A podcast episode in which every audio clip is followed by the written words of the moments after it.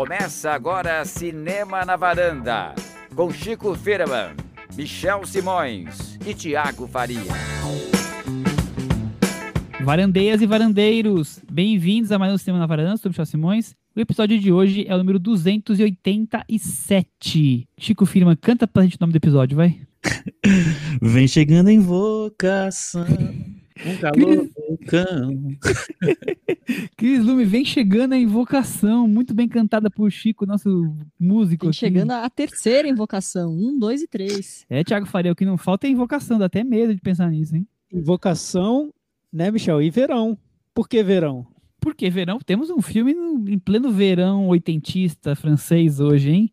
Vamos falar de dois filmes, então, dois filmes que estão passando nos cinemas, o Invocação do Mal 3 e o Verão de 85, o filme do François Ozon, que passou no Mix, passou em alguns outros festivais online e agora está nos cinemas. Invocação do Mal 3 está nos cinemas. Parece que no dia 29 de junho ele vai ser lançado no- na HBO Max, lançamento da HBO Max aqui no Brasil. Se eu não me engano, ele vai estar lá na lista, então já vamos deixando para quem não está indo nos cinemas ainda ah, aproveitar assim que o HBO Max estiver disponível. Certo, Chico Firman? Certíssimo, Michel. Então vamos começar falando de Invocação do Mal 3, A Ordem do Demônio. Filme dirigido pelo Michael Chaves, cineasta americano de 31 anos, esse é só o segundo filme dele, ele fez um curta chamado The Maiden, e depois ele fez o, o longa A Maldição da Chorona, E ele É. tem um, um clipe da Billie Eilish. Exatamente. E ambos os filmes, tanto a Maldição da Chorona quanto esse Invocação do Mal 3, são produzidos pelo James Wan, que dirigiu os primeiros Invocação do Mal, que dirigiu toda essa saga de filmes de terror recentes que tem se tornado de muito sucesso, né? A gente até falou sobre ele e sobre a Invocação do Mal 2 no episódio número 25, que chamava-se Orgulho e Preconceito. Também falamos sobre uma lista de filmes LGBT, os melhores filmes LGBT, nas nossas opiniões.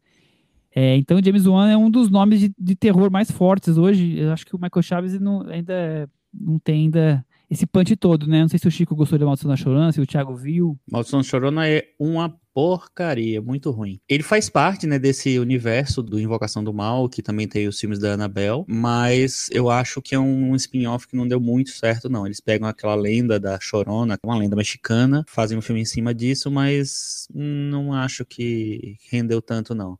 O James Wan, ele queria né, ter dirigido esse terceiro filme, ele gosta muito dessa série do, do Invocação do Mal, mas ele tá trabalhando num filme novo, um, um diálogo, né, que sai em breve, eu acho que ainda esse ano, e ele não, não ia conseguir também. Fora isso, ele tá com o projeto do Aquaman 2, né, que ele dirigiu também, então ele tá pensando no roteiro, no filme, como é que vai ser. Então ele só conseguiu escrever. Tá em todas, né? Esse é o oitavo filme dessa franquia toda, né? Entre Invocação do Mal e seus spi- spin-offs, já são oito filmes, Thiago. Pois é, e, e o diferencial do Invocação do Mal, até para outros filmes de terror, é que a, a grande base dessa série, principalmente dos filmes de Invocação do Mal, era a história da casa assombrada, né? E nesse terceiro eles decidiram fazer um da- trazer uma novidade e contar uma história que não se limita à casa. É, é mais uma história de mistério envolvendo os personagens principais da série, que são investigadores de casos paranormais, o Ed e a Lorraine Warren, que são personagens reais levados para um filme de terror. Exatamente. Então, temos aqui a sinopse da Invocação do Mal 3 pra gente poder de vez mergulhar na história. Baseado em mais uma história real do casal de especialistas em atividades paranormais Ed Patrick Wilson, e Lohane, Vera Farmiga. Dessa vez, um caso de exorcismo de um garoto que desemboca em assassinato e a suspeita de que tenha sido cometido numa possessão demoníaca, Chico. Pra você ver, né? É engraçado que esse menino, o Julian Hilliard, que faz o, o David, o, o menininho que é possuído, ele já foi filho da Feiticeira Escarlate no WandaVision, ele já fez a série A Maldição da Residência Hill, então, e ele fez também A Cor que Caiu do Espaço. Ou seja, ele tá nesse mundo do, do, do não humano já faz um bom tempo, virou especialista. Mas é interessante essa, isso que o Thiago levantou, né? Que esse filme muda um pouquinho a chave do. que é a lógica dessa série do Invocação do Mal, que é um lugar que é amaldiçoado. Na verdade, são as pessoas que são amaldiçoadas, mas o lugar tá- é muito, muito recorrente nos filmes e é muito presente, é muito importante para as histórias. E esse filme ele amplia um pouco as coisas, ele não se centra em, um lugar. É, é um filme que muda um pouco a chave e entra o Michael Chaves, olha só. Chico tá, hoje tá, tá cantando, fazendo trocadilhos, tá demais hoje. O é menos, é, como eles falaram, então é menos uma, um filme sobre casa mal assombrada e mais uma investigação policial com, com terror envolvido? Sim, e a partir do momento que ela vai se aprofundar nessa coisa nas pessoas, na maldição das pessoas, é, o filme também tenta se apoiar mais no carisma dos nossos dois personagens principais, no Ed e na Lorraine. Na figura dos dois, nessa coisa dos dois serem os investigadores, eu acho que até reforçar mais coisa dos, dos poderes da Lorraine, você ficar, deixar você mais preocupado com o casal, no envolvimento.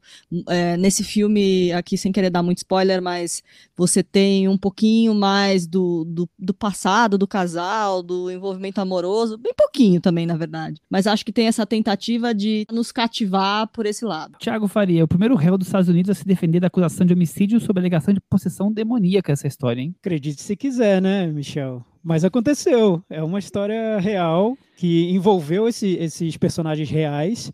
E, aliás, do jeitinho que o Chico gosta, esse filme termina com fotografias dos personagens reais, Chico. Mas isso é uma tradição dessa série. Ah. Ele, ele, ele, eles é, terminam todos os filmes.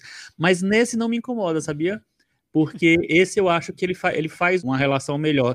Se bem que nesse último até que não, né? Porque é uma entrevista, né? Tem fotos também. Tem fotos também. Tem no, áudios. Nos primeiros, acaba com imagens das pessoas reais e dele e, e dos filmes, né? Para mim funciona. É como se você trouxesse isso para o mundo real um pouco, assim. Diferentemente eu, daqueles filmes biográficos que eu acho que ficam meio gratuito. Eu super concordo, porque é aquela coisa, você tá vendo um filme de terror, você imagina que normalmente aquilo é tudo inventado pela cabeça de alguém, e aqui nós estamos falando de histórias reais, né? Então, acho que dá um, um valor adicional você ver depois é, os personagens em imagens ou em áudio, seja o que for, assim, eu acho que dá um, Dá agrega um... valor, né, Michel? Exatamente, agrega valor ao camarote deles, Thiago. É, mas não seria também, só, só complicando aqui o, a questão, não seria também falta de imaginação de quem está vendo não se deixar impressionar por uma história, a menos que ela seja inspirada num caso real? Fica, fica a dúvida aí pro. Gente, eu, ó, eu, eu me incomodo quando o filme tem é, baseado em fatos reais logo no começo, mas quando é de terror, eu acho que é interessante que tenha, porque você cria já, você mexe com a mística da, do, da, da, questão das pessoas. Eu acho que é, eu acho que é interessante, eu gosto. Sobre o, a série, Michel, os dois primeiros eu, eu gosto dos dois filmes, justamente porque eu acho que eles têm um trabalho bem poderoso de, de criação de atmosfera em torno desses ambientes onde, onde as tramas ocorrem. O James Wan, eu acho que faz isso muito bem.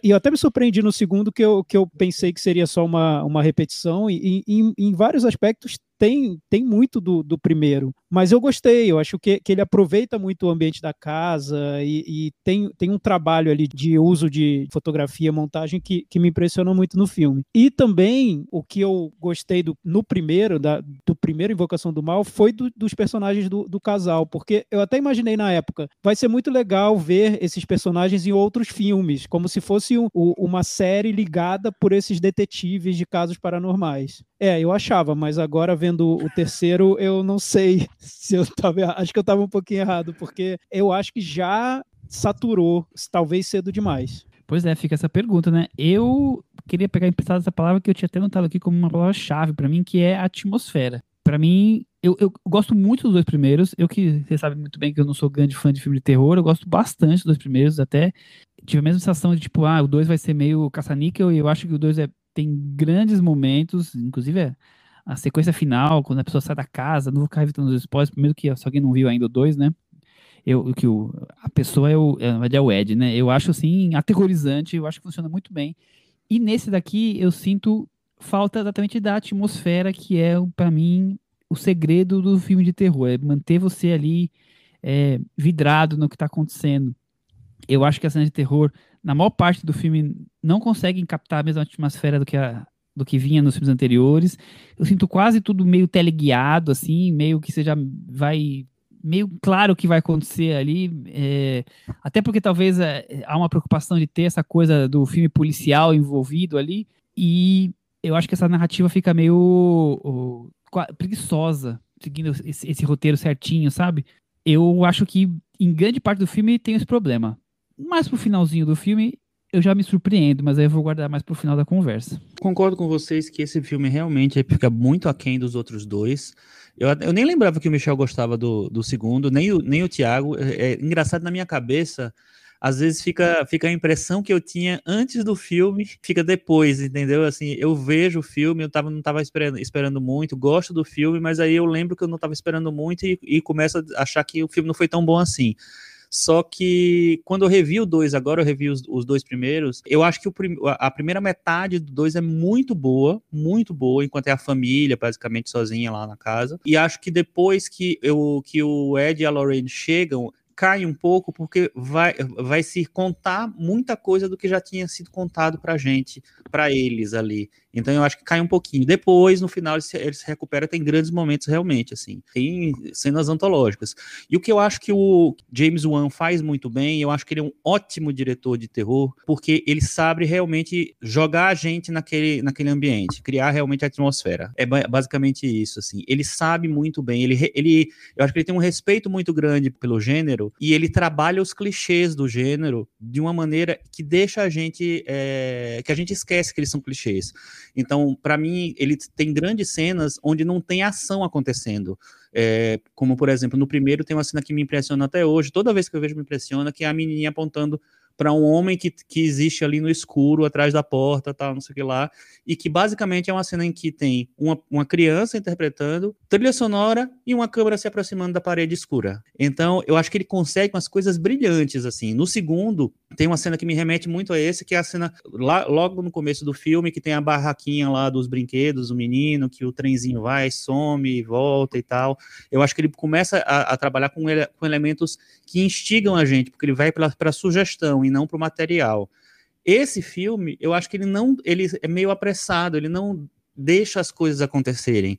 Eu vejo que ele, que o Michael Chaves, ele não tem essa habilidade, talvez, para criar atmosfera realmente. Então as coisas, ele precisa dar conta de um roteiro e ele não trabalha direito as cenas. As cenas são meio às pressas. Continuo gostando do Patrick Wilson e da Vera Farmiga, mas eu acho que. E, e acho que não acho que o roteiro é o problema, acho que o problema maior é a direção. Cris, e você, qual a sua impressão geral do filme? Eu também tive essa sensação de não estar tá vendo um filme de terror no começo, de estar tá vendo meio que um trailer, um suspense, mas assim, fiquei olhando, já tinha passado, sei lá, 20 minutos, meia hora, falei, eu acho que eu não tomei nenhum susto ainda, ou não, não surgiu nenhuma cena que nos provocasse aquele medo, aquele, aquele clima mesmo de estar tá imerso num, num filme de terror, como o nosso querido amigo Gustavo Camargo costuma falar, de estresse, de você estar tá tenso, de você, meu Deus, será que eu quero continuar vendo esse filme? Não, não, não teve esse momento, pelo menos acho que assim, meia hora, 40 minutos, talvez quase uma hora inicial do, do filme, a primeira hora, eu não estava com essa sensação. Eu acho que numa segunda etapa, quando já está quando as coisas já estão mais esclarecidas e mais estabelecidas no filme, é que o diretor consegue dar conta de criar situações de terror. Então, talvez seja isso que o Chico falou mesmo. Nessa gana, nessa tentativa de tentar estabelecer a história, pouco se cria de clima vamos contar, vamos contar, vamos dar conta do roteiro, e aí depois que isso aconteceu, que você volta a ter um, um, um pouquinho de, de sensação de, ah, estamos realmente num filme de terror. Só, só não sei se já não é meio tarde demais a hora que isso acontece. Você falou do Gustavo Camargo, ele esteve aqui quando a gente falou do Divulgação do Mal 2, no episódio número 25, que eu comentei. Verdade. Foi a primeira vez que ele esteve aqui com a gente. Ah, primeira vez? Que legal. Foi. Pegando então o gancho da Cris, é, o clímax do filme, para mim, foi de arrepiar. O clímax do filme, os últimos, sei lá, 20 minutos, conseguiram me entregar o que eu lembrava dos filmes anteriores. Achei que são cenas que funcionam, aquelas duas sequências que estão ocorrendo paralelamente, uma de, de exorcismo, não exorcismo, sei lá, um corpo possuído, ao mesmo tempo a, a investigação correndo solta. Ali, a, ali eu, eu vi, não, tô vendo Invocação do Mal a uma hora e meia, sei lá, uma hora e vinte que veio antes, foi só me cozinhando, mas aqui eu consegui receber tudo que eu estava esperando que o Invocação do Mal me trouxesse. Foi, foram duas sequências que me deixaram marcantes. É, eu não, eu não consegui me envolver tanto assim, Michel, porque eu acho que o, o que vem antes dessa do clímax do filme me pareceu outra proposta, muito diferente do, do Invocação do Mal original, mas ao mesmo tempo próximo, porque são os mesmos personagens, né? Então, você já acompanhou aqueles personagens antes, o filme tenta trazer toda uma produção bem elegante, né? Isso aproxima dos filmes anteriores também. Você vê um trabalho ali de fotografia muito bem cuidado. Não é, não é de maneira alguma um filme B. É, é um filme de terror que talvez até queira ser indicado algum prêmio técnico. Tem todo um cuidado ali de, de produção no filme, né? Mas essa, é, mas essa, essa opção dele por uma trama que tem muita coisa a ser contada, explicada, resolvida, investigada, tira o que os filmes anteriores tinham, eu acho, de mais particular, que era algo até minimalista mesmo. Eram filmes que ficavam muito tempo num ambiente só, explorando o que aquele ambiente tinha de misterioso, o que poderia ser assustador nele e realmente levando o público para dentro daquele ambiente. Então, nesse, eu acho que está muito fora, e fora no sentido de excesso de trama mesmo, excesso de explicação e de tentar resolver mistérios e, e resolvendo de maneira tão. É, tem, tem, tanto buraco ali na trama que no final você até dá razão para o lado mais cético do filme, de quem não está acreditando naquilo que aconteceu, porque é tão, é tão furado tudo que acontece, e na verdade o que, o que a gente espera do filme, pelo menos o que eu espero de um filme de terror, que é trazer esses momentos de tensão, né, como a, a Cris falou, de estresse, o filme perde no meio do caminho, na minha opinião. Concordo com o Thiago, eu também não me envolvi nem com essas cenas finais, porque eu acho que o tipo de, de, terror realmente é muito diferente. Por mais que você esteja com os mesmos personagens, no mesmo universo, dessa vez a maldição, o mal, o inimigo, ele ataca o casal. É um spoiler, mas não é tão forte. É... tem, tem uma coisa de se voltar para a história do casal, que é, que é interessante porque talvez fosse uma maneira de oferecer mais um capítulo de uma maneira diferente, que eu acho que talvez tenha sido a ideia. Mas eu acho que, principalmente assim, é, voltando para o universo dos dois ali, para o, o, íntimo dos dois, eu acho que precisava que o, o diretor fosse melhor, que ele conseguisse entender aqueles personagens. Porque eu acho assim, não tem nada de errado com o Patrick Wilson e a Vera Farmiga. Eles estão ótimos, eles estão muito bem. Eu acho que eles dão muito conta do, do recado desde o primeiro filme, mas eu acho que falta uma substância mesmo ali na maneira de apresentar essa história. E eu acho que existe uma coisa mais gratuita no uso desses, eles falou, dos superpoderes, assim, da Vera Farmiga, né, da, da Lorraine, que às vezes ficam muito excessivos assim, sabe? Não é, não parece só uma sensitiva e tal. Parece muitas vezes que ela é uma super heroína mesmo. É X-Men, né? X-Men, é. total. Então eu é. acho, eu acho que essa coisa dos poderes, que é uma coisa que era muito mais discreta nos filmes anteriores, é usada de uma maneira mais agressiva, vamos dizer assim. Então isso tira muito do mistério, do que é para mim a, é a grande coisa dos filmes anteriores. Eu acho que o Invocação do Mal primeiro, principalmente, ele recupera um tipo de cinema de horror muito importante lá dos dos anos 40, 50, até 30 tal, que o cinema de horror foi perdendo porque ele, ele veio se mudando, se transformando tanto ao longo dos anos para se adaptar aos, aos, novos tempos, oferecer novas coisas, incluir novas coisas. o, o, cinema de horror ficou mais complexo, mas ao mesmo tempo ele perdeu um pouco daquele horror tradicional. Eu, eu acho que o grande sucesso do, do Invocação do Mal é porque ele recuperar esse horror tradicional esse medo de fantasma, sabe? Esse medo do demônio. Então eu acho que isso daí é uma coisa que esse filme ele faz sem mistério, sem envolvimento mesmo. A criação de atmosfera é muito rasa para mim. Então eu acho que é bonito visualmente, ele é bem feito tecnicamente, tem bons atores, mas eu não tenho uma pessoa que amarre isso tudo. Aliás, Chico, eu acho que o filme não apresenta muito o que seria o, o horror das situações, né? Ele já, dá, já joga todos os elementos antes de criar o o, suspense. E eu acho, acho que um exemplo é quando você chega num determinado ponto da trama, também não vou dar muito spoiler, mas que tem um personagem que ele praticamente tem uma sala de apetrechos malvados e, e diabólicos. E é muita coisa do mal no mesmo lugar. No, nos outros filmes, o, o James Wan construía o suspense e o terror num quarto escuro com uma porta. Nesse precisa ter toda uma loja de. Trocas macabras. um, um antiquário completo. É quase, é quase um museu de, de coisas horríveis, né? De apetrechos e, enfim. Mas lembre-se que o casal, no, na casa deles, eles têm esse museu também, né? Sim, esse museuzinho. Mas é um, mas é um museu mais museu mesmo, é, né? É que o diga, né? Eu, eu acho que tá muito, muito, mais parecido com os spin-offs do Invocação do Mal que com os filmes do, da série mesmo. Tá é. muito mais derivativo, né? E eu acho, assim, não, vocês não viram a, a Maldição da Chorona, né? Não. Não. Eu acho que é o mesmo problema que esse filme tem. Esse filme é melhor do que a Maldição Shonen, é muito ruim. É, é, é, pra mim, então, o problema é, é o diretor, porque assim, o, o Michael Chaves, eu acho que ele não. Ele não sabe realmente criar atmosfera, ele não sabe respeitar aquele universo ali, sabe? O negócio dele é criar a cena, só que ele não faz o caminho para que a cena funcione. Então, assim, ele nem faz um, um horror moderno, tipo de um devorar da vida, né, que a gente falou aqui, que tem outro tipo de approach em relação a- a- ao gênero, e ele nem sabe fazer o horror tradicional. Eu até tava lendo umas coisinhas aqui e eu vi que o James Wan falou assim: ah, eu vou. tá- tô triste que não vou poder dirigir, mas vou passar pro Michael Chaves porque eu sei que quando eu trabalhei com ele no Maldição da Chorona, eu vi que ele é um cara que ama esse universo, gosta muito, conhece e tal. Pra mim, ele não conhece nada.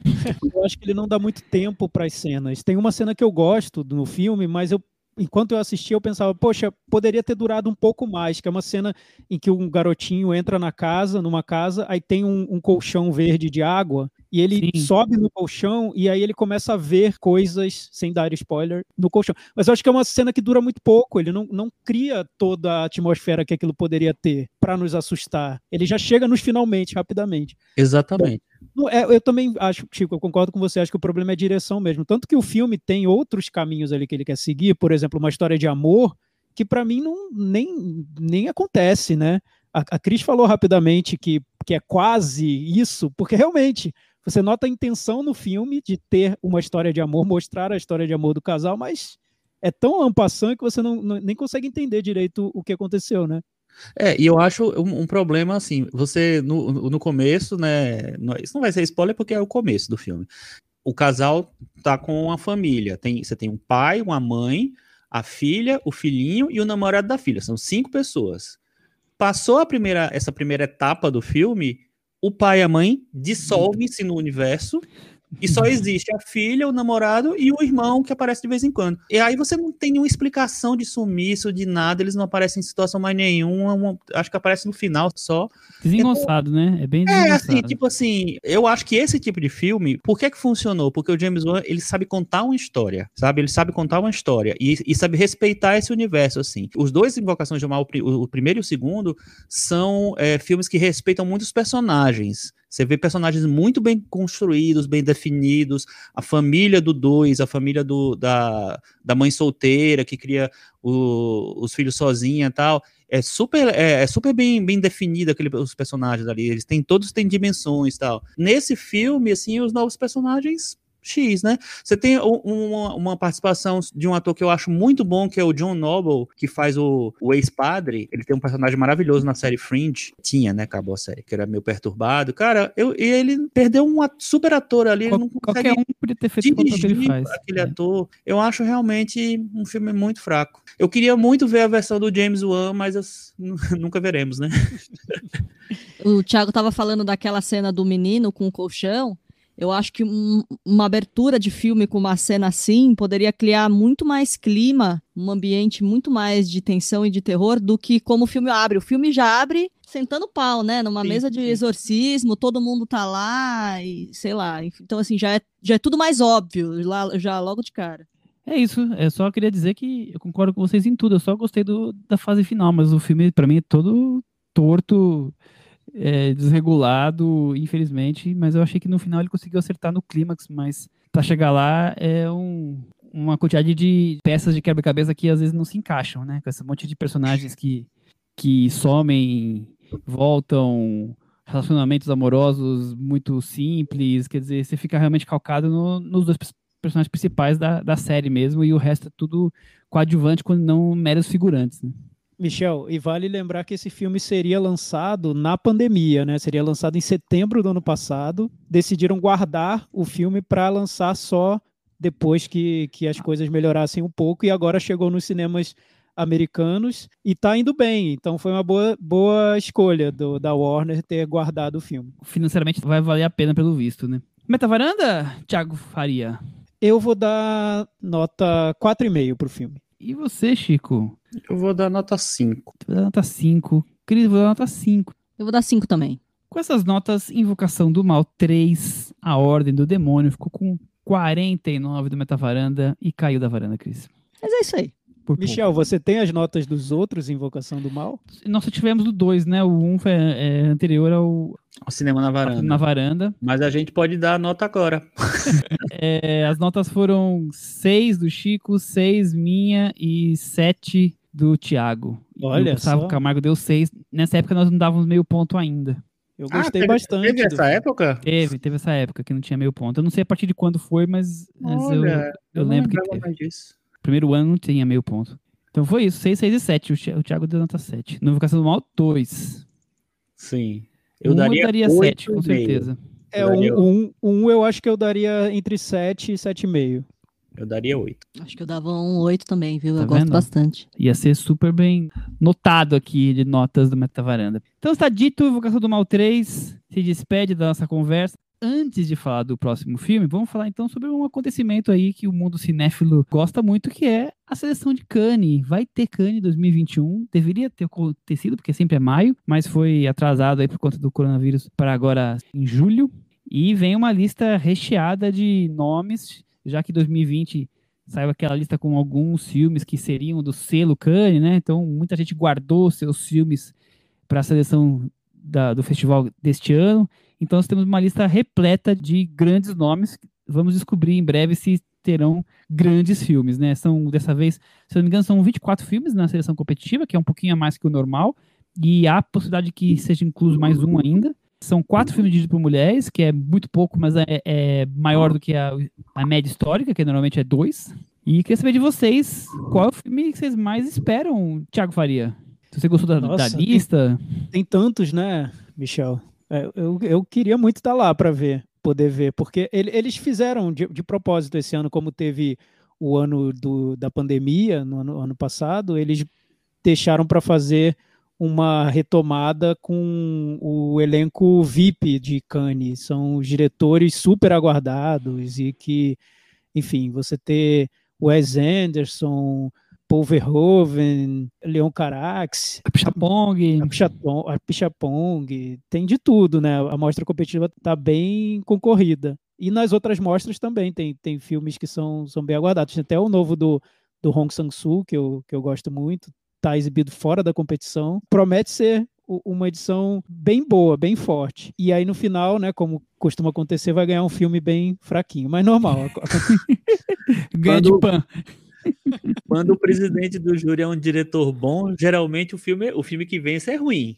Desse e é o ano é, Spike Lee esse esse ano é. Spike Lee. Então, ih, toda vez que é um diretor ruim que a gente não gosta, ganha uns filmaço. É impressionante, mas enfim. E é, é legal eu dizer também que esse ano tem é, eles criaram uma sessão nova que é Cannes Premiere, né? São filmes que não estão competindo, mas eles também não estão nas outras paralelas e também não são aqueles só fora da, competição. Aí é que entra o Hong Sang-soo, entra o filme da Andrea Arnold novo, Arnaud Desplechin, Mathieu Maric, tem bastante, tem até um filme da, da Charlotte Gainsbourg e do Oliver Stone, meu Deus, é- que é sobre JFK também, eu não sei se esse é um JFK revisitado. Revisitado, revisitei. Promete aí. E tem um documentário do Todd Haynes sobre o Velvet Underground, né? Esse daí eu tô doido pra ver. Esse aí também tô doido pra ver. Esse tá fora da competição, não tá nessa lista que você falou da, é, esse é fora de competição, exatamente. Mas é, é, também saiu no CTRH, 15 anos 02 não saiu ainda, né? Mas o CTRH tem gente como, por exemplo, o Kogonada, que falamos sobre o filme dele, o Columbus aqui, que a gente gostou bastante, né? É, eu tô su- super. Ele é um dos, dos nomes principais. Vai ter filme novo do o Carinha Carinha Nu. O filme do Carinha Nu vai, vai passar, mas é fora de competição também. Mas acho que dos filmes de competição, pelo menos acho não, dos filmes de competição que eu mais estou curioso de ver, está, além do Paul Verhoeven, claro, o, mas filmes talvez gente menos famosa, o Nadav Lapid, que ganhou o Berlim, né? Com um filme que a gente gostou muito, os Sinônimos, Uhum. vai estar com o filme novo dele lá. O Uhum. Drive My Car do Hamaguchi, que vai estar com um filme que é adaptado de um livro do Haruki Murakami. O o filme Hamaguchi é o cara, é o cara do Asako 1 e 2, né? isso. É, tá. E vai ter o filme novo do diretor do Verão, né? Aquele filme russo de rock, vai ter o filme novo dele lá, o Petrov Flu. Isso. Então, e tem o Sean Baker também na seleção principal, né? Do diretor do, do Florida Project, que eu acho gosto muito também. Eu acho que os meus favoritos, assim, os meus mais esperados são a Pichatpong sempre. Se bem que o, faz tempo que eu não, não amo tanto. Sean Baker, eu tô querendo muito ver. Ah, e o Paul Verhoeven também, né? É, e também o Jacques Audiac, um filme com roteiro da Celine Sciamma. Então, fiquei curioso também de ver. São os filmes que eu tô mais curioso. Boa. Fugindo, claro, de, de Dani Moretti, né? Farhadi, Wes Anderson. Bruno nomes, Dumont. Nomes mais famosões ainda, né? Talvez seja o mais é. famoso de todos aí.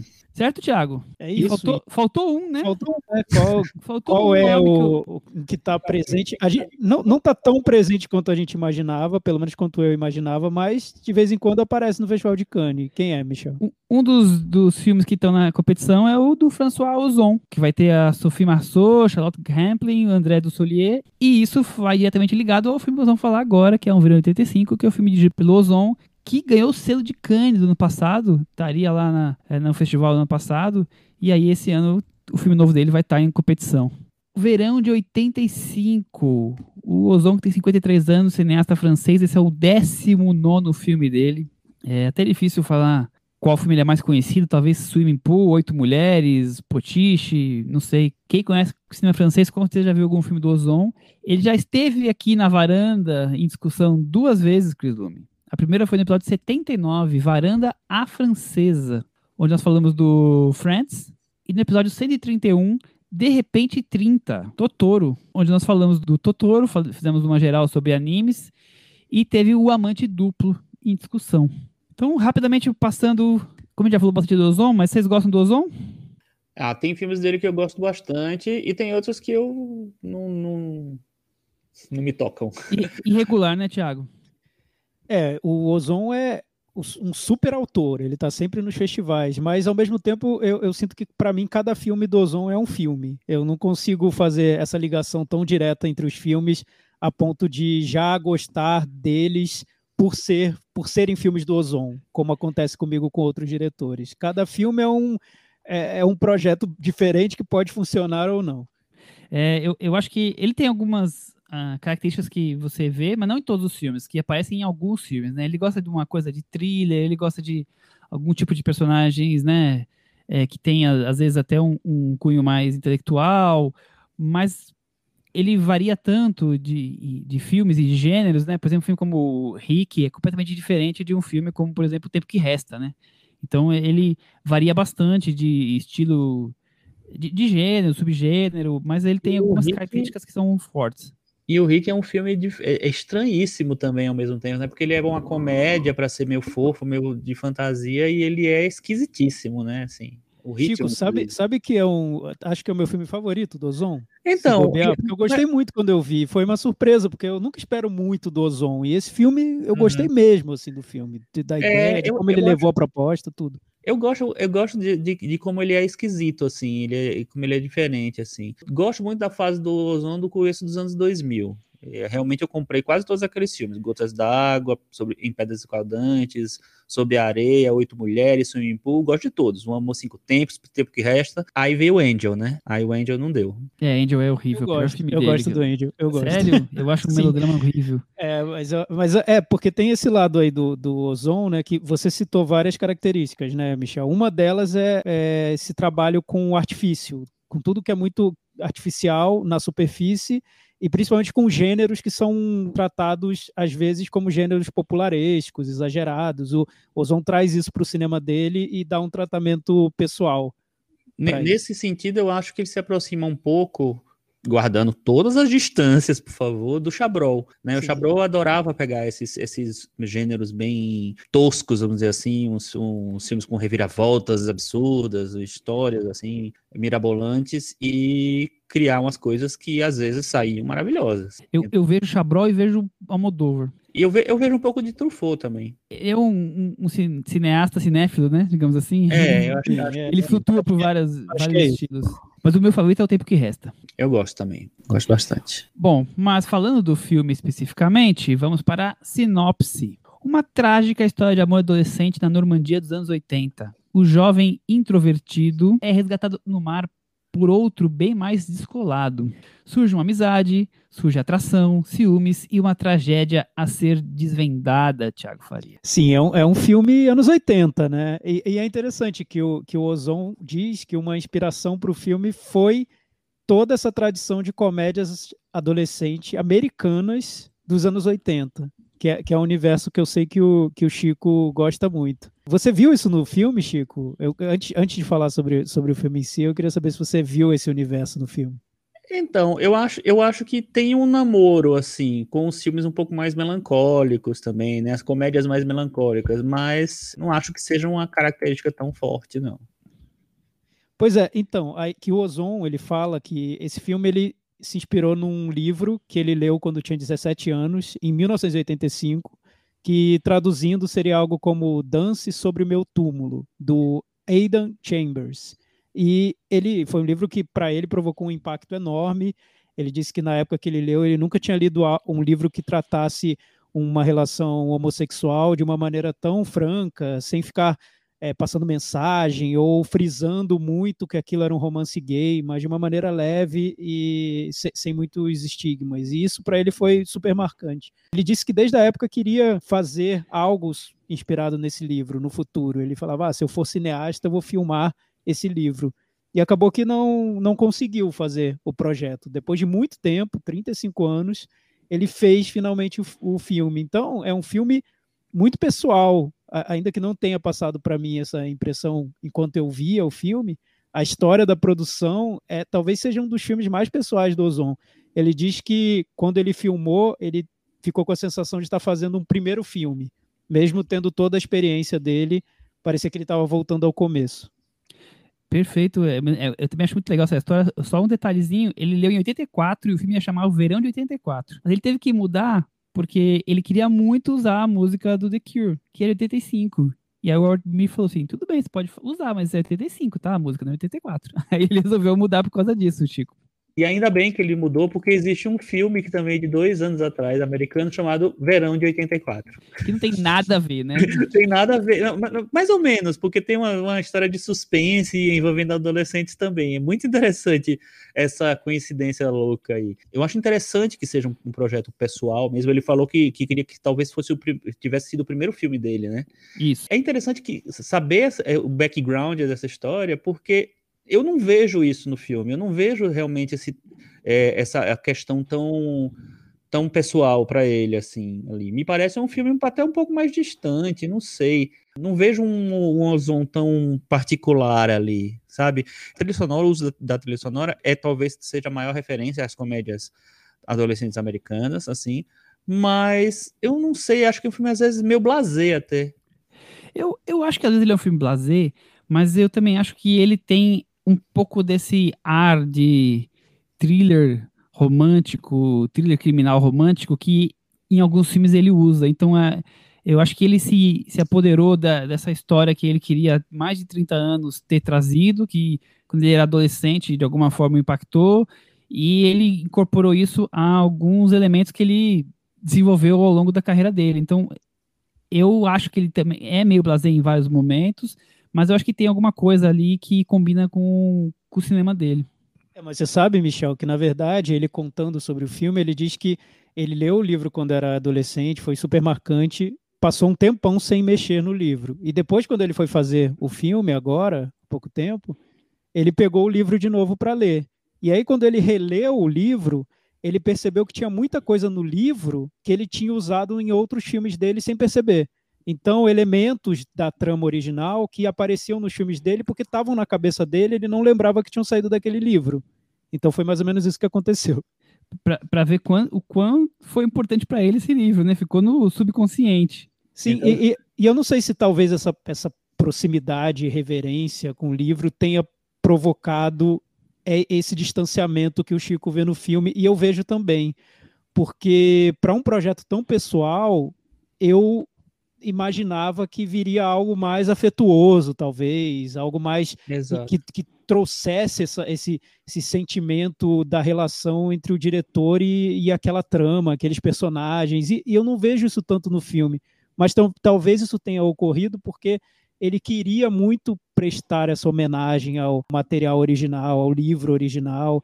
E também ele tem uma outra proposta no projeto que é misturar um pouco o que era do livro a trama do livro e o que ele lembrava daquela época. Então, um pouco das experiências dele e um pouco do livro misturando tudo isso e trazendo um clima de leveza que lembrasse desses filmes americanos daquela época. Eu não sei se ele conseguiu esse, esse equilíbrio entre esses elementos todos, ou talvez um, algo mais marcante. Me pareceu um filme talvez leve, quase leve esquecível, sabe? Quase leve que você assiste e no dia seguinte nem lembra mais. Não sei se ele conseguiu essa densidade que ele estava buscando. E aí, Cris, conseguiu essa densidade? O que você achou do filme? Não sei, acho que não. Eu acho que ele começa como uma esse caminho of age solar que vai remeter a alguns filmes recentes, tipo A Prima Sofia, e aí talvez mais obviamente o Call Me By Your Name. E depois ele vai trafegar mais para um lado realmente do, do suspense, do trailer. Você vai achar que aconteceu uma coisa e aconteceu outra. E aí eu acho que talvez isso vai caminha caminha para um outro lado, que talvez tenha mais a ver com, com o começo da carreira dele, como vocês estavam citando esses outros filmes. Mas e aí, e aí um pouco dessa coisa do, do jovem, dessa coisa que poderia talvez ser mais afetiva, acaba se perdendo. Eu acho que ela não, não acontece. É, eu não sei se talvez não fosse realmente a intenção dele, porque o personagem do, do, do menino que é encontrado, né, não o protagonista inicial, o David, ele é meio. Uh, tem um, um, grau de amoralidade, né, no comportamento dele. Ele tá, não tá nem aí muito pra vida, enfim. Uma hora ele quer uma coisa, outra hora ele quer outra coisa, porque ele é um adolescente tá nem aí. Ele é volúvel, né? Digamos é, assim. eu, eu, eu acho interessante que esse, esse é, comportamento do personagem, às vezes eu vejo no filme às vezes eu, eu me, me, parece um pouco que o Ozon oferece um, um, amor inicial e depois ele tira porque a vida é assim mesmo. então eu, eu acho que o, o personagem do David ele, ele, meio que traduz talvez o filme. Como ele diz que acha que essa relação homossexual foi uma das ou uma ou a melhor retrato de relação que ele viu homossexual que ele viu mais justo, mais autêntico, tal então, talvez ele esteja procurando justamente uma coisa que seja, seja meio desromantizada. Que eu acho que o filme começa com uma coisa, uma, tem uma visão um pouco mais romantizada das coisas, e depois ele vai se desromantizando um pouco. Então, talvez provoque esse estranhamento, mesmo porque era a ideia do projeto, não sei. É, eu, eu acho que sim, Chico. Eu acho que era isso mesmo, porque até o próprio Ozon falando sobre o filme, ele diz que se ele tivesse feito esse filme logo no começo da carreira, talvez tivesse sido um filme mais derramado ali no, nos sentimentos e tudo. Como ele fez agora, é um cara mais velho, olhando para a juventude dele, então tem uma melancolia ali no, no meio do caminho e também esse distanciamento para tentar encontrar o que seria o essencial nesse livro, né? E não fazer talvez o Call Me By Your Name, que eu acho que o estilo do Call Me By Your Name, a atmosfera que o, que o filme consegue, talvez seria algo que o Ozon estivesse buscando se ele tivesse feito esse filme antes, mais jovem, não sei. Aí ele agora é outra coisa, o, o que eu não sei se ele consegue transmitir essa sensação no filme. Para mim, muitas vezes parece que ele fica mais na superfície mesmo, que ele não chega lá. Eu, eu acho que o filme ele tem, ele tem muita, muita coisa. E não, e não é muita coisa com relação à história para contar, sabe? Não é assim.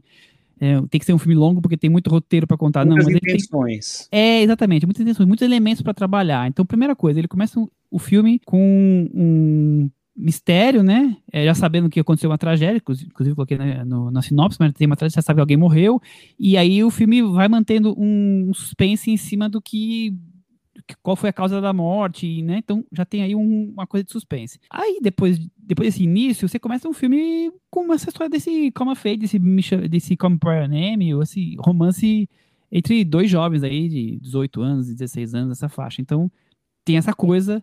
É, toda vez que aparece a personagem britânica, é um filme sobre diálogos, conversas, quase um, um filme do Homer, quando você é, tem a dualidade dos dois personagens, um é super introvertido, né, quieto, tá ali estudando literatura, o outro é super aí bom vivant, é, de vida libertária, quer viver cada momento como se fosse o último, aquela coisa do se joga, né? Então, você tem todos esses elementos que é, vão sendo inseridos ao longo da história. E eu acho que é muita coisa.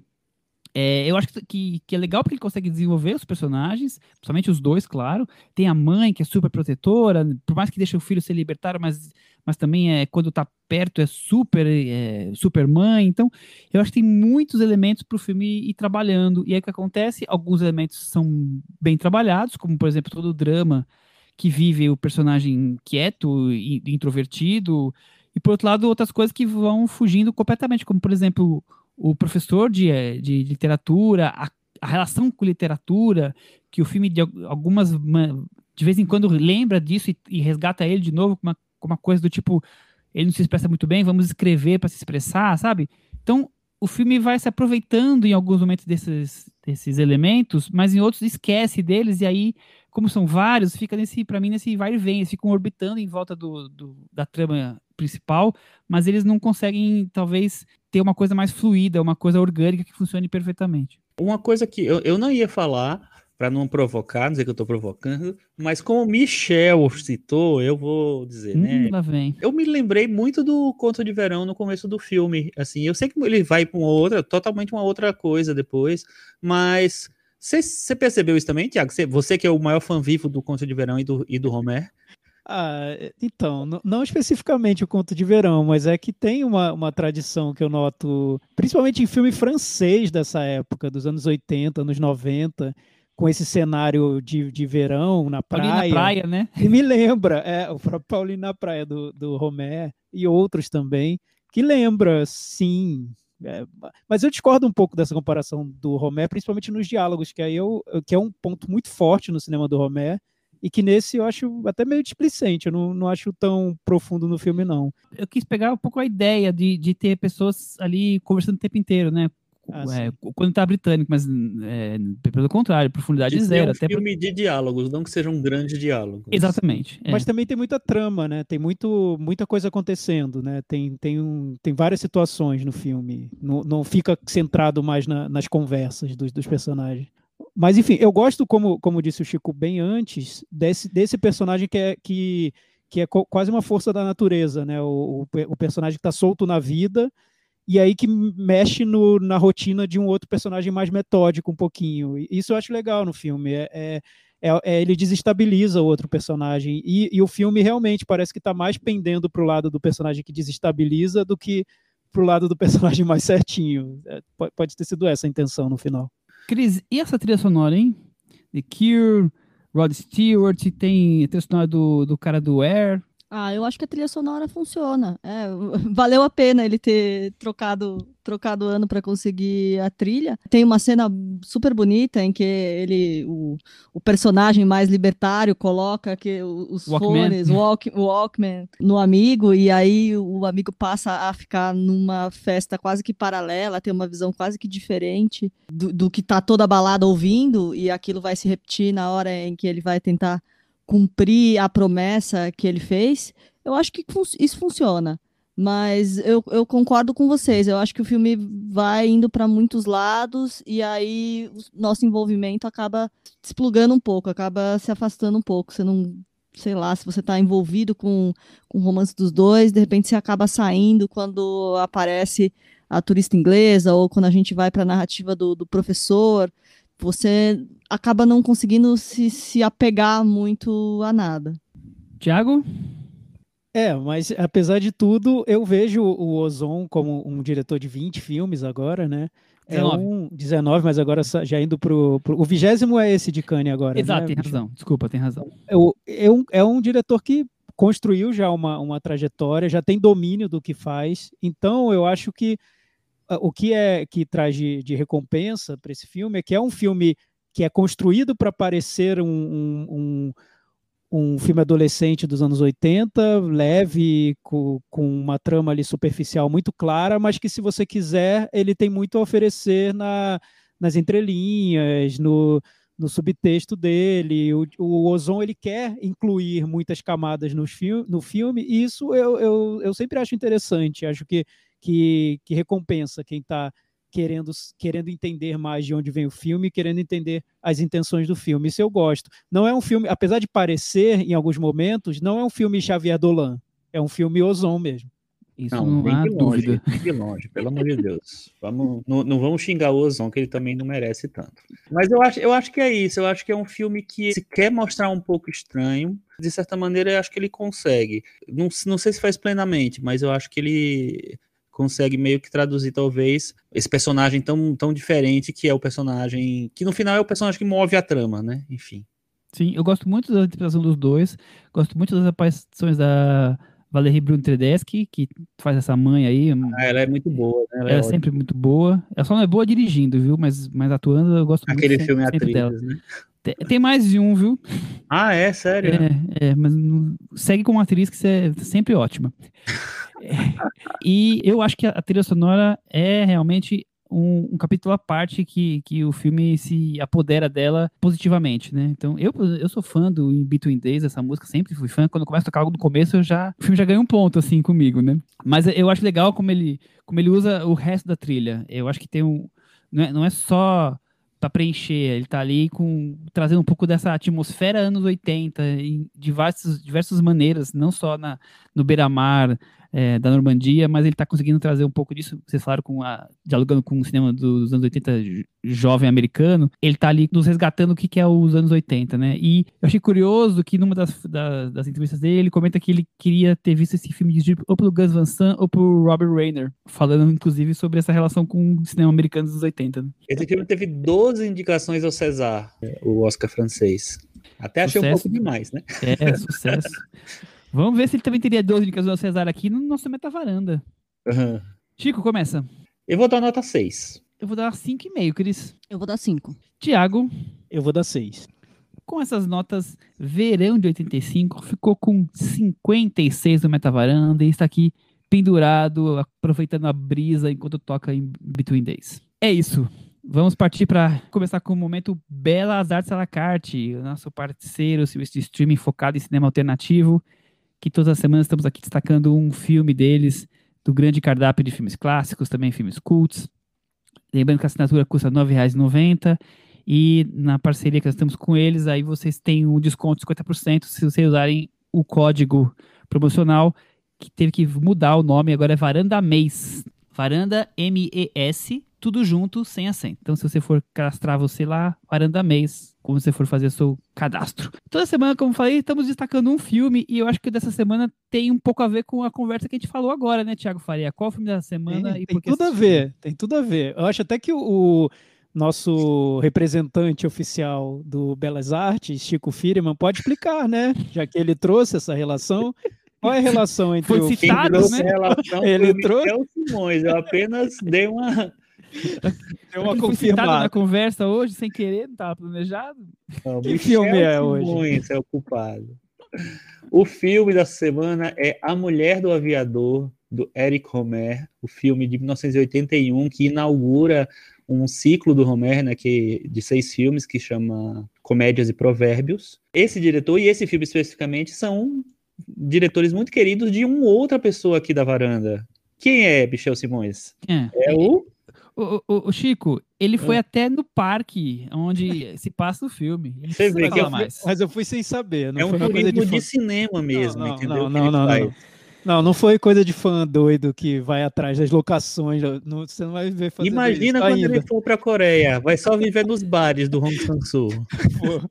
Qual é a cidade do Nicolas Cage? Deve ser Los Angeles mesmo. Vou atrás lá dos passos do Nicolas Cage. Não, não vai acontecer. É, mas eu sou bem fã do, do Eric Romer. Deve ser, eu acho que é um dos diretores preferidos, cinco, top five. Teve uma fase na minha vida que eu fui ver tudo do Romer, eu adorava, me identificava. Que... O, o Romer tem, tem um cinema que, para quem gosta e para quem se identifica, é um, um universo, né? Tem muito filme, ele fez mu- muitos filmes e são filmes que se conectam no estilo de tal modo que quando você mergulha na, na filmografia do Romé, parece que você está lendo um livro enorme e capítulo a capítulo. Então, quando um termina, um filme termina e você tá lá, o fã tá extasiado com o filme, logo depois tem mais outro. Então, espera, e depois tem mais outro. Então, você pode passar um bom tempo ali dentro do, do mundo do Romé e todo filme vai ser bom. Eu, eu vi todos e todos são bons. Eu não tem nenhum que eu diga, ah, esse aqui, não, pode pular. Não, talvez os primeiros não tenham tanto a ver com o estilo que ele desenvolveu depois, mas do, enfim, dos anos 70, do, sei lá, do, não, dos anos 60, do, da colecionadora para cá, você pode ver tudo que é tudo. é, ele fazia filmes por blocos, né? Como diz o, o Chico, alguns eram separados desses blocos, mas os mais conhecidos são o da série Contos Morais e depois da série Comédias e Provérbios e em seguida o das Estações do Ano. Comédias e Provérbios ele fez nos anos 80 e esse filme A Mulher do Aviador é o que abre essa série, né? E foi super elogiado na França na época do lançamento, até entrou no topo da lista da carreira do cinema de 81, dividindo lugar com, com o filme do Manuel de Oliveira, Francisca, né, o nome. E é um filme que para quem estava acostumado com os contos morais do, do Homer, e depois ele fez algumas adaptações bem, bem diferentes, de mais num tom mais teatral. É, eu acho que trouxe uma, uma sensação de leveza que muito, há muitos anos não encontravam no, no cinema dele. Talvez por isso tenha provocado esse impacto todo que que causou. Mas hoje, quando você pega diretores que são muito influenciados por Homer, como, sei lá, o Richard Linklater, no, no, na série do, do Antes do Amanhecer e tudo mais, ou Hong, Hong Sang-soo, esse filme, Mulher do Aviador, tem todas as marcas que você encontra tanto nos filmes do Linklater quanto, quanto no, do Sang-soo. Os personagens que, que têm um mundo interior muito rico, convicções bem firmes e que eles dialogam e trocam essas impressões, e aí tem muito mal entendido entre os personagens, e o, o filme tá, tá centrado nesses encontros entre os personagens. Enfim, eu, se eu pudesse, ficaria o, o, tempo todo falando aqui, ia ser muito chato, mas enfim, vocês viram também, né? Vocês reviram, Michel, Chico, o que vocês acharam? Cara, eu, eu, eu não sou tão fã do Romero como, como você. Não, não consigo me envolver tanto com os filmes dele, mas assim, já faz um tempo que eu tô querendo rever todos, e, e o Belas Artes La Carte tem quase todos, então, enfim, mão na roda. E esse filme eu, não, eu nunca tinha visto. E esse filme eu fiquei apaixonado pelo filme. Eu achei incrível o filme. Achei o, é, a construção do personagem principal muito boa, achei um ator muito bom, um ator que morreu no mesmo ano que foi lançado, super triste a história. Um acidente, né, com um vela. acidente, com, num acampamento, a barraca onde ele tava pegou fogo tal, e ele é um ator super promissor, é, e acho que ele tá incrível no filme, e o trecho que é enorme dele conversando com a menina no parque, é saborosíssimo, né? Para você realmente botar ali em looping, porque é divertidíssimo. São várias impressões sobre a vida e sobre coisas pequenas da, da vida, detalhes. E como o Tiago falou, é, meio que encontros e desencontros, né? Ficou, conversas meio truncadas às vezes. Tão saboroso de você, de você acompanhar aquilo. As dúvidas dele, é um cara de 20 anos, né? Que percebe que a a namorada dele tá se encontrando de novo com um ex e começa a tentar entender muito mais do que se vingar ou do que se sentir traído. Ele quer entender o que é que tá acontecendo, o que é que ele fez, por que, é que ela tá procurando outro cara. Então, são dúvidas tão diferentes de um filme normal, assim, sabe? De um filme que iria por caminhos mais fáceis que eu acho muito fascinante a maneira como ele, ele apresenta esse personagem e essa, essa busca dele por, por entender o que está acontecendo. Eu gostei muito, gostei realmente muito, assim, e me inspirou a, a ver os outros. É, muito bom. Eu, eu também, eu que de longe dos três aqui sou o que menos me encanto pelo cinema do Romero, esse aqui me impactou muito.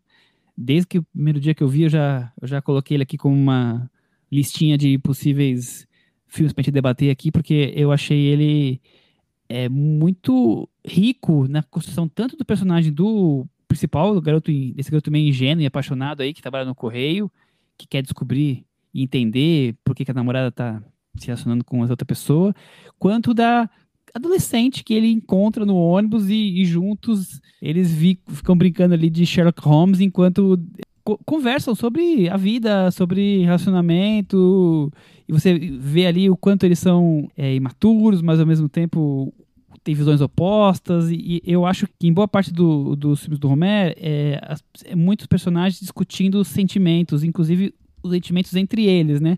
Aqui eu, é, eu consigo ver esses personagens falando mais deles mesmos, e, e isso me, me cativou mais, talvez. E a dupla de atores ali, eu achei que tem uma química super interessante, então foi de longe um dos filmes do Romero que eu, que eu mais gosto, então eu super recomendo A Mulher do Aviador.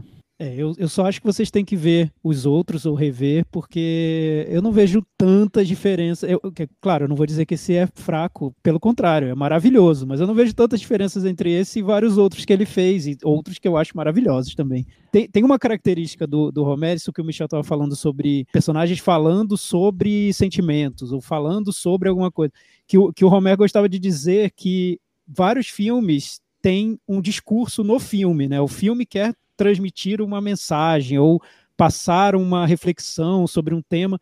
E nos filmes dele, o que ele tentava fazer era levar um discurso para cada personagem. Então, um personagem carrega um discurso, outro personagem carrega outro, outro personagem carrega outro. E nos encontros entre esses personagens, nos diálogos, que você vai ver um discurso entrando em choque com o outro. Então, por isso que eles falam muito e, e colocam muitas ideias, porque essas ideias são o que move esses filmes, né? O interessante é ver como eles se decepcionam uns com os, uns com os outros, como eles querem algo dos outros que eles não vão conseguir, como eles criam expectativas que não vão ser realizadas ou que talvez sejam, como eles estão pensando algo que na verdade contradiz com uma coisa que eles estão fazendo. Enfim, esse universo do Homer parte um pouco disso aí. E o provérbio da mulher do aviador é, é impossível não pensar em nada, algo assim. É impossível ficar sem pensar em nada. Então os personagens pensam muito, imaginam muito, ficam obcecados na maior parte do tempo e as expectativas não são correspondidas. Então, recomendadíssimo não só A Mulher do Aviador, como os vários filmes do Romé que tem lá no, no Alacarte, que são 8, 10, assim, dá para vocês que não conhecerem ainda descobrirem bastante e comparar o que a gente comentou aqui e ter as suas opiniões. Aproveitem Thiago, os filmes. Ô, Tiago, você que é o maior conhecedor vivo, é, depois do, da Mulher do Viador, qual é a ordem que a gente tem que seguir nas comédias e provérbios? A ordem cronológica mesmo? Tá, dá pra seguir a ordem cronológica mesmo. Tem filmes maravilhosos. Paulinho na Praia eu acho excelente. O Raio Verde é um dos melhores filmes do, do Romero, na minha opinião. E esses filmes estão na, nessa série do Comédias e Provérbios, mas todos, todos são bons. Beleza. Vá sem medo. Vai sem medo. Vamos partir pro puxadinho da varanda. Queria saber de vocês se vocês têm algum assunto para a gente destacar aqui, Thiago.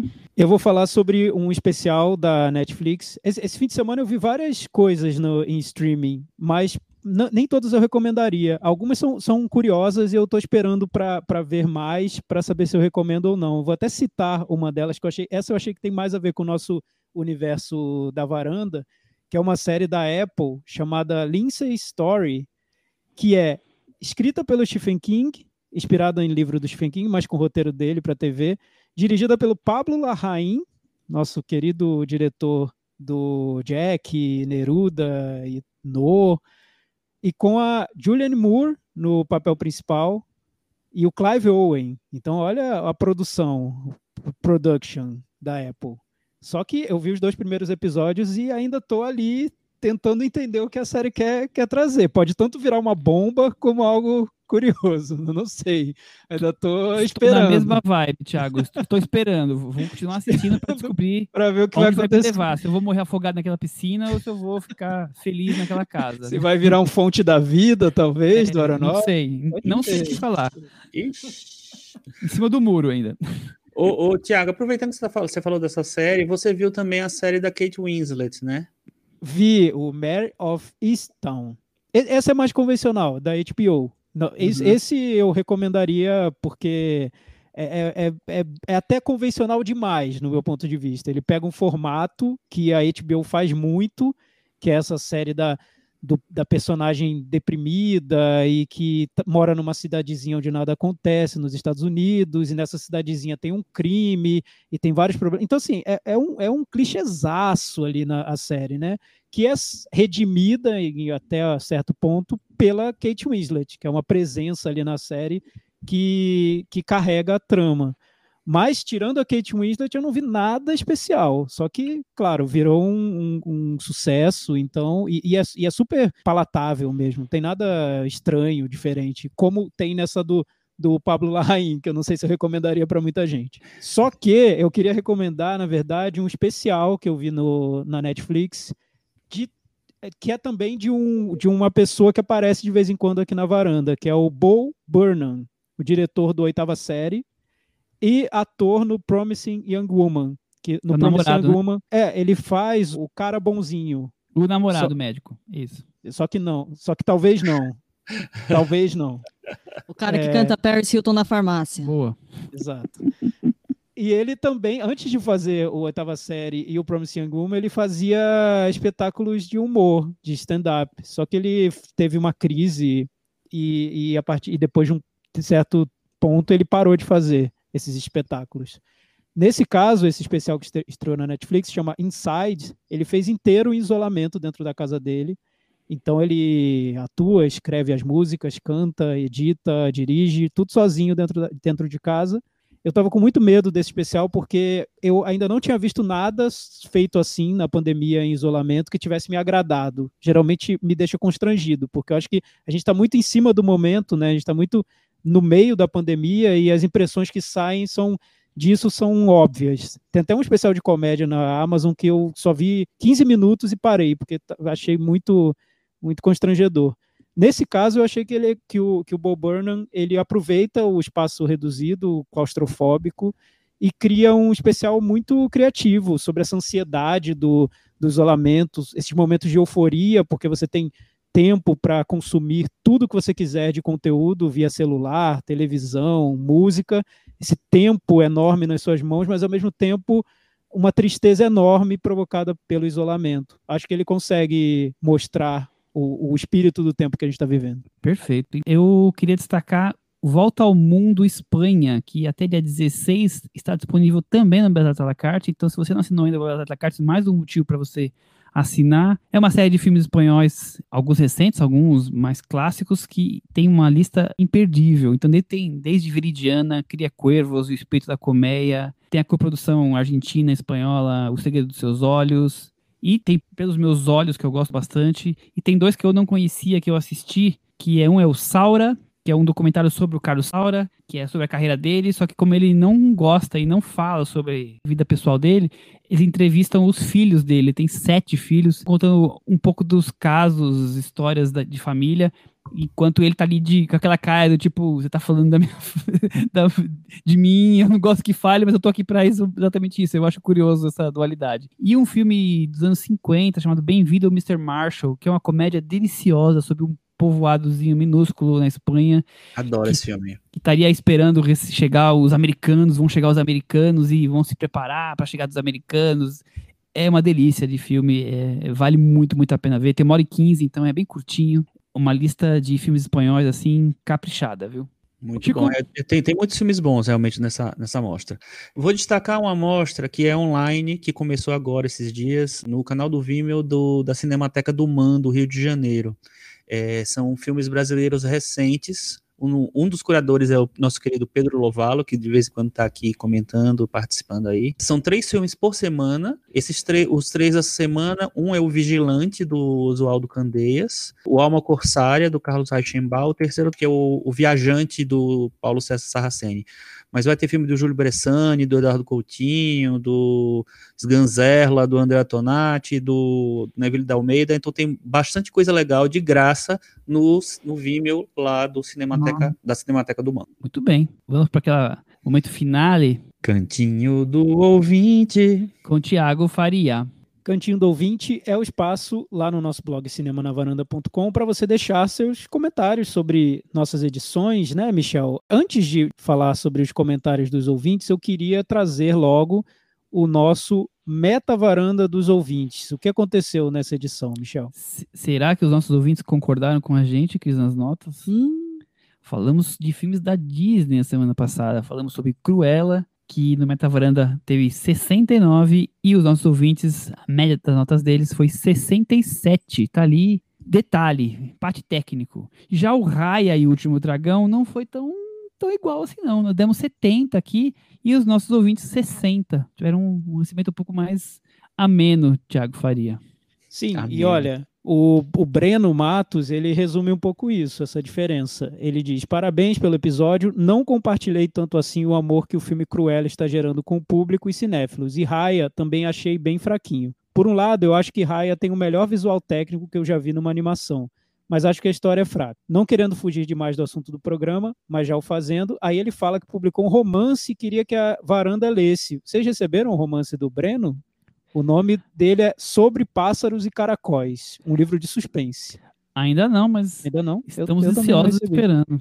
Então, Breno, envia pra gente, é um livro de suspense. Então, ó, o Breno falou que não compartilhou tanto o nosso amor pelo, pelo Raya, nem pela Cruella. O Matheus Barros, ele diz, Chico, não sei se o povo vai ficar satisfeito com 69, mas temos um fato interessante. Os dois filmes desse episódio estão no top 100 da varanda, que, como bem sabem, é bem rigoroso.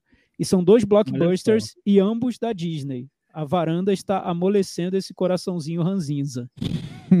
Quem diria? Cruella e Raya entrariam no top 100 da varanda. Tá vendo só? E o Renato Martins diz: Gostei muito de Raya, mas No Way é melhor e mais inovador que The Mitchells, a família Mitchell. Notas Notas- estranhas. É, a gente discorda, tá? Mas tudo bem. Não, mas eu, eu, eu não- sei se a gente pensou em ser mais inovador do que o The Mitchell. Não, não.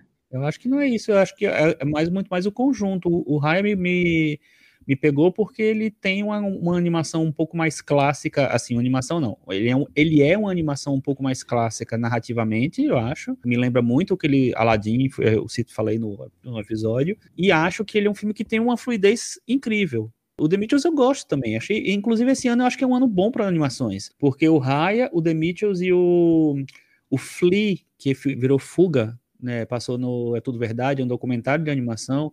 Eu acho que são três filmes que têm chances muito grandes de serem indicados ao Oscar. Faltam só mais dois pra gente fechar a categoria.